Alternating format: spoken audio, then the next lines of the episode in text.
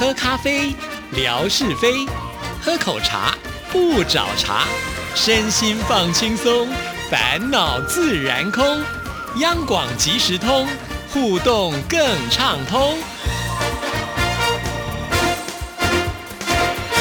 恭喜恭喜，新年好！欢迎收听今天的央广即时通，我是谭志毅，很开心。今天是大年初一，邀请到的就是我们听众朋友最喜欢的文哥来陪伴大家。文哥你好，恭喜恭喜！祝福所有央广即时通的听众朋友新年快乐，万事如意！哇，太开心了！这个大年初一，正月初一呢，人家讲说什么？开笔呀，啊，我们是开口啊，能够在即时通呢，及时的赶上这样的一个呃新年的头一天，其实心情上呢是是特别的愉悦的啊。那感觉上呢，这一年好像也是希望无穷的，所以谢谢志毅给我这样的一个机会。我觉得今年特别的巧，好像什么特别的日子都被文哥给碰上了啊。好，那大年初一呢，我想除了祝福之外，我觉得今年的祝福会跟以往不太一样。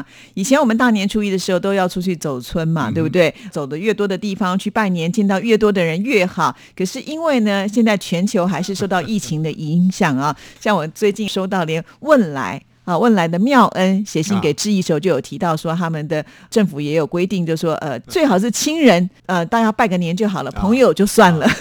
这活动范围呢，都做了一些限制。对对对，其实这呃呃，在在年前啦啊，今天。大年初一嘛啊，那这在属金鼠年的时候呢，呃，台湾的政府其实也是有做的一些个提醒啦，也或者是规定，尤其是在基本上人流比较容易控管的一些呃重要的风景区呢，大致上呢都有做了一个概定，就是说呃人潮呢，呃过去可能这个地方是五万，那大概只能够来到两万五啊，大概都有做这样的一个设定了。那我想一般的人来说。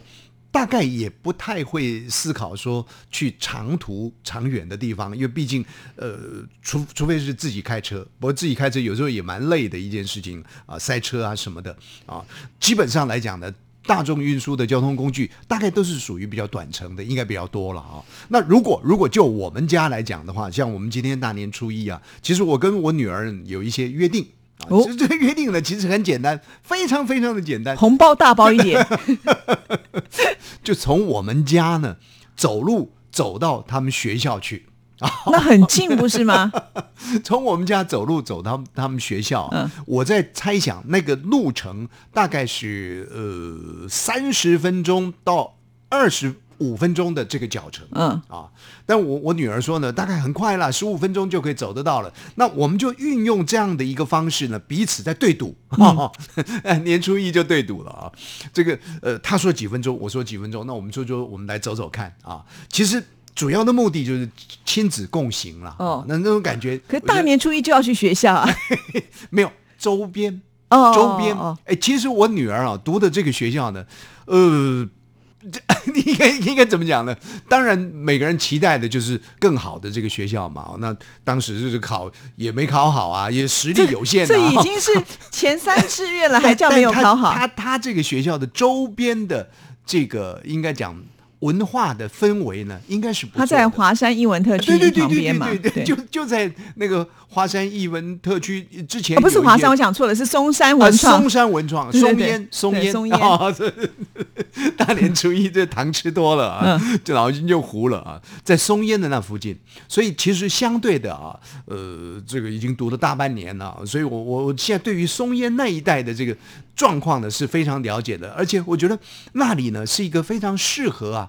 全家人在那里休闲啊、散步啊、晒太阳啊等等的一个好地方。那我从我们家呢，就走走走走走走到这个地方来。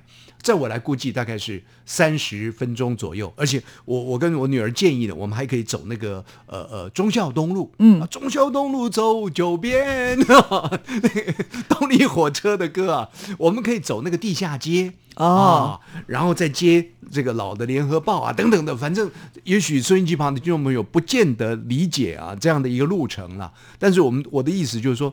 这个远的地方没办法去啊，大众运输也也不行，开车呢又怕塞车。那如果说是这样子呢，这个压马路呢，我觉得蛮好的。然后一边走呢，什么话都不用我我多说，我女儿很很爱讲，哦哦哦哦有有接班人了，叽叽里呱啦的啊，一就一直讲一讲，而且有一种掏心掏肺的什么事情都要告诉你啊。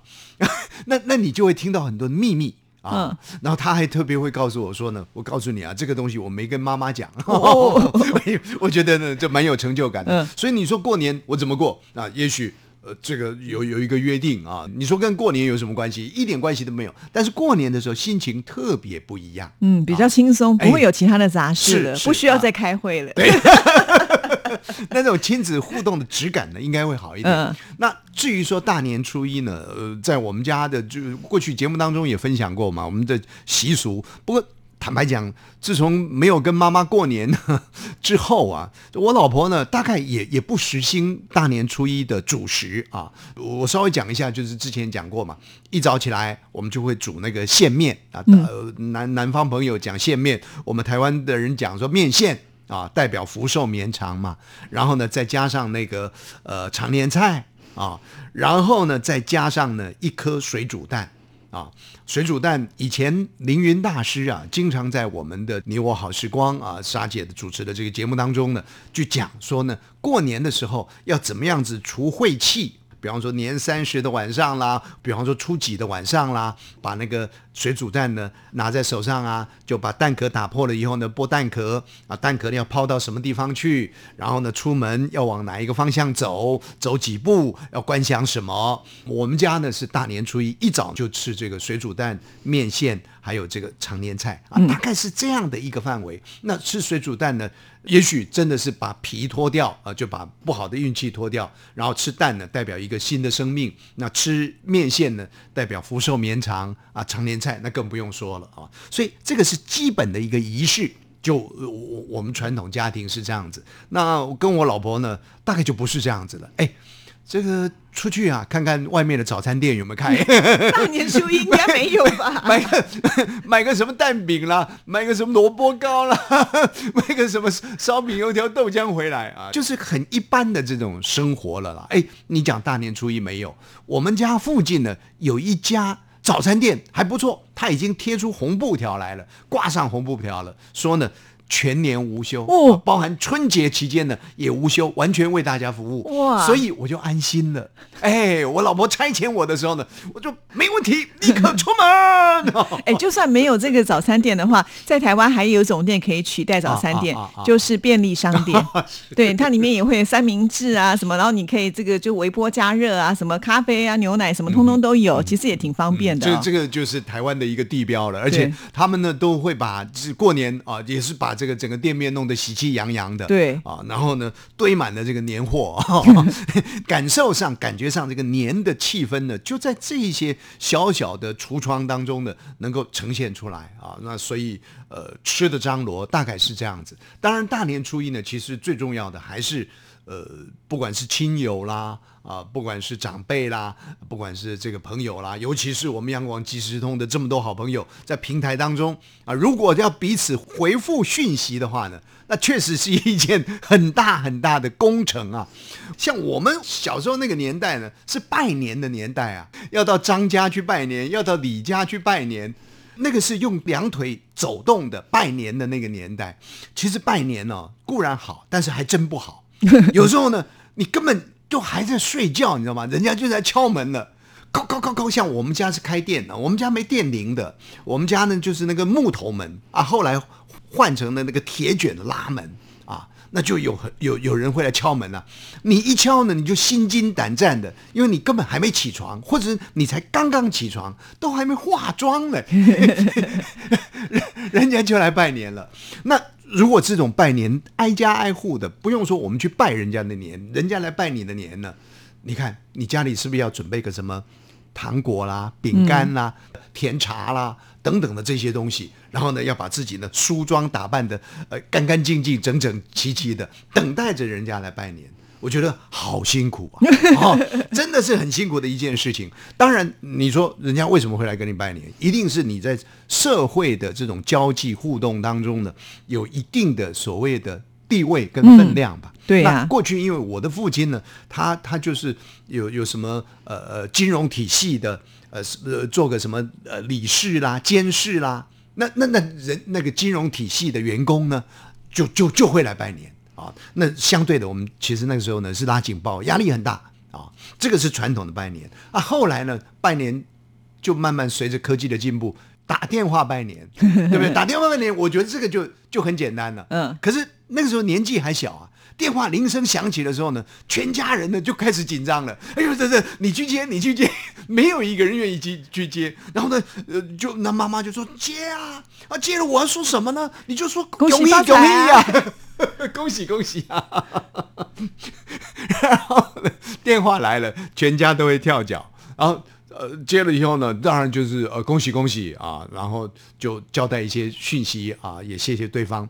这个是在有电话的那个年代、啊，其实已经越来越好了啊，不不用梳妆打扮的。可是到了现在这个年代了，开始平台很多了，其实也很方便，反正很多的贴图啊，对不对？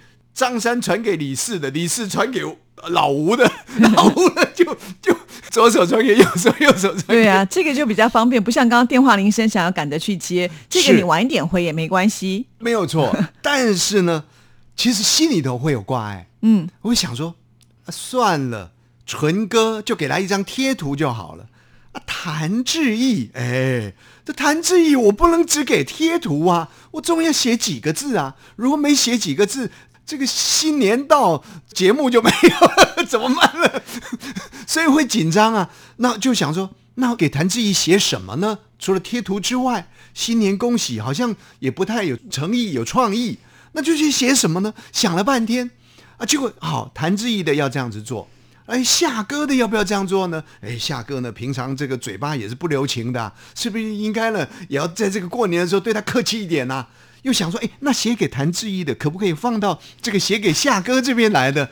哎，真的心里头就开始交战了。哇，这花了好长的一段时间呢，在这种贴图跟留文的这个过程当中呢，跑来跑去，跑来跑去。还有一个，嗯，刚刚谈到说，哎，我的父亲可能是一个金融呃体系里头的一些什么理事、监事啊等等的，人家会来拜年。那相对的，我们作为一个单位里头的小主管，我们也想啊，哎，我们有有有老板啦、那我就想说，哎，老板，我要不要去拜个年呐、可是想说，老板，我去拜年，老板会说我在拍马屁。嘿，那不去拜年，老板会不会说，你看看谭志毅都来了，李正淳都来了，啊，吓一跳都来了。哎，吴瑞文怎么没来呢？又怕被他点名。哎呦，那时候呢就想了半天。后来呢，现在开始有群主了。哦，啊，有群主了，我就心里想说，哎，那有群主可以啊，我就反正在群主里面呢，先发个声音啊，然后说，哎，恭喜大家，也祝福老板，呃，这个这个新年快乐。那也不是说特定的，好像拍马屁一样去去跟老板呢贺贺年，大家都可以看得到的，哎，这样也蛮好的。可是呢，当这个贴图发出去之后呢，你发现，哎，这个群里面啊，二三十个人啊，没有一个人回应你，我还以为是会叮叮咚咚不断的响，结果居然是没有人回应，怎么回事啊？你会觉得好，呃，人家讲尴尬，我讲开玩笑讲好奸介，怎么没有人回应呢？啊、可能还要再等一会儿，这个一会儿可能是等一个上午或者一个下午啊，到某一个时段的时候呢，才会有一两个人呢再来回应一下啊，这个这个很有意思。所以你看看，有了平台以后呢，要用平台来贺年。就我们这种有身份、有地位的人来说呢，也要想了半天呐、所以你看过年呢，辛不辛苦啊？还蛮辛苦的。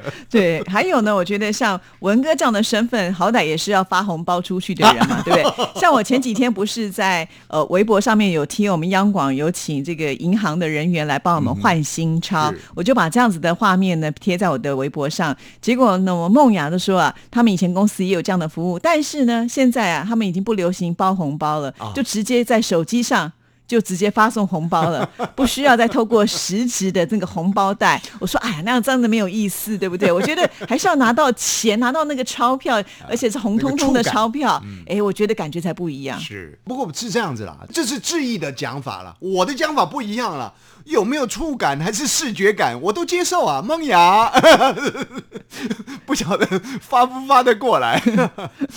当然，呃，实质上有一个红包袋，里头呢有一个新钞，而且那个新钞呢还有那个香香的油墨味在上面。哎呦，那个感觉呢真的很舒服。谈到这个换钞呢也有意思啊。今天天大年初一，我们大概大年初一前的大概一个礼拜啊，就是质疑抛上去的那个讯息换钞。我老婆呢，其实，在换钞日还没到的时候呢，就盯我了。哎，电台有换钞啊，你要记得去换钞啊。我说好啊，但是我说都有这个金额限制啊。所以你一次要换个几十万这样或几百万吗？我们都可以成功的就换啦。他他说他说要多换一百块钱的啊，因为就台币来说，一百块是红彤彤的，哎，红彤彤的有国父的肖像在，应该是国父的肖像，没记错的话啊。而且一百块钱呢，压力不大，对不对？反正看到纯哥呢，他他女儿顶多给个一百块，不对，啊，就就一一百块。他说多换一百块，结果我们没有配额，一百块呢换五千块钱，嗯，然后呢五百块呢也是换五千块钱，哦啊，那前几年呢都这样换，换的我老婆都很不满意啊，她觉得说啊怎么那么少呢，根本不够用啊。对不对？我不晓得他红包 发给谁，我都没拿到。那至于说一千块的，反而不用换，因为在我们的那个发钞机里面，提款机基本上啊，对，提款机里面哦，那那个还是要要要卡片进去的啦，不是叫一叫它就出来了。那提款机里面呢，基本上一千块都是新钞，它会换新的，对，都是换新钞。嗯，所以这个。发钞呢，也是有一些家庭的争执，但是我说你老公就只能够有这样的一个配额啊，我又不好意思来跟谭志毅借配额，也不好意思呢跟我们的袁经理借配额，那我就只能够各换五千块，五千块啊。你应该是不想换多吧？你就找到这个借口，就是哦，就只能换这些啊。哎哎，这这我这我要是呢会错意，真的把我的这个名额给你的话，你心里想说，那我这可这完蛋了，就亏大了。所以过年前的准备换钞，嗯，那么大年初一的拜年啊，这个拜年从过去到现在，其实不断的在这这个转化当中了。但是有人讲说，哎呀，其实啊，在这新的一年的开始的时刻里面，其实是应该让自己啊，呃，一方面是喜悦，二方面呢，其实也应该让自己能够静静心啊，那策划一下，展望一下，呃，未来新的一年呢，有没有什么一些一些想法，一些计划？可就我个人来说，坦白讲，我也有很多的想法，很多的计划，但是哦，这些计划定出来都不见得容易实现，因为真正走入了职场工作里面呢，有太多框框了啊，有太多的事情呢，把你的这些目标呢都给分散掉了，所以只能够把你的计划呢跟你的工作结合在一起，也许这样还比较容易落实。比方说，到谭志毅的这个节目中来，我们讲说啊，这将来呢，呃，每一每一集啊，可以讲一些跟台湾比较有趣的，我过去所开发的一些东西呢，可以再来做一些呃分享啊。这个东西呢，当我讲完了之后呢，我就会去写写一个稿子啊。这样子的话呢，就是因为要来上谭志毅的节目，延伸出呢我的那个呃文章呢可以出来啊，这样来结合呢比较容易。啊，所以我基本上做这样思考。生活中呢，我也有期许啊，对不对？谭志毅的节目，我一个礼拜也只能来上一次啊。呃，有时候 你五天要来，我都非常的乐意啊。又又又因为自己的关系又上不了啊，不是谭志毅不让我来啊。所以我在想说，哎，哪一天呢？我是不是改用录音的啊？自己也学学谭志毅呢？呃，用那个呃影片的方式呢，把这个声音呢 PO 上去啊。但是坦白讲，也不是那么容易。哦，有太多的理想，有太多的愿望了，所以阿弥陀佛，所以呢，这天主哈，我最大的期待就是新的一年自己有更多的这个静心的时间，然后呢，有更多的这个空档呢，能够把自己的理想做一点点的实现。好。啊，大概是这样子啦。那也希望这个听众朋友呢，能够多一点鼓励啊，搞不好就说，哎，我就是想要听到文哥的声音啊，搞不好那个速度就加快了。有人鼓掌啊，有人敲边鼓呢，那就会百米赛跑的速度呢就会出来了。是好，所以我们期待呢，在新的一年当中呢，文哥有更多的发展，尤其是跟听众朋友之间的一些互动啊。谢谢，嗯谢谢谢也也祝福所有的这个好朋友啊，在这个新的一年里面呢，您心想事成。对，谢谢文哥，谢谢拜拜。拜拜